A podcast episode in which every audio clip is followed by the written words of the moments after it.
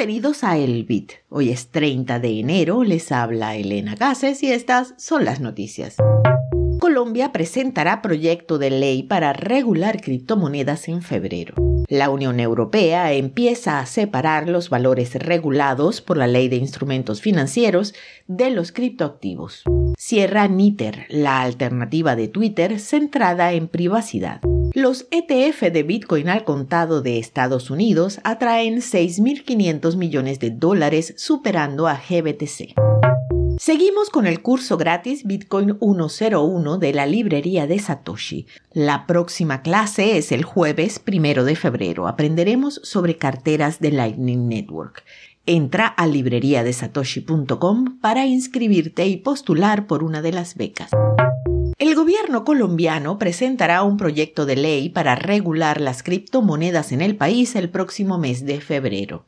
Ha sido trabajado durante un año por miembros del ecosistema de criptomonedas y organismos gubernamentales y busca establecer un marco legal para el sector que brinde seguridad jurídica a los usuarios y promueva la innovación.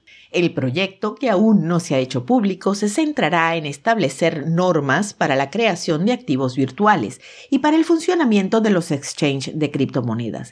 También contempla la adopción de medidas ambientales, sociales y de gobernanza que serían definidas por el Estado.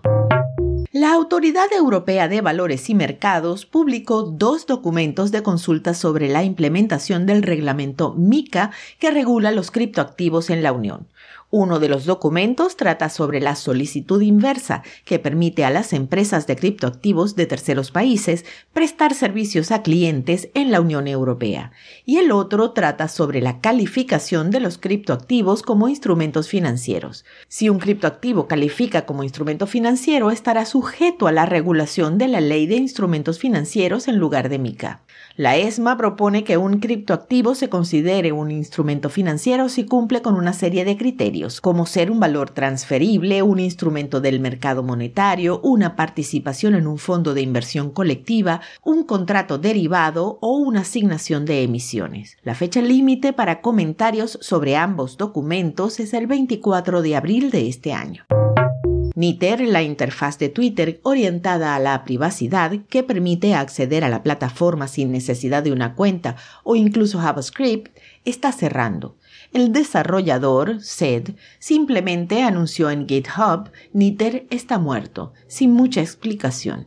El cierre parece estar relacionado con la decisión de Twitter, ahora X, de desactivar las cuentas de invitados en las que Niter confiaba para un acceso anónimo. Si bien algunas instancias de Niter están funcionando aún, se espera que hagan lo mismo tan pronto como caduquen. Que en paz descanse Niter, los usuarios de Twitter preocupados por su privacidad te extrañarán. Nueve ETF de Bitcoin al contado de Estados Unidos han acumulado más de 150.000 monedas en activos, mientras que el fondo GBTC convertido de Grayscale ha perdido 5.500 millones de dólares.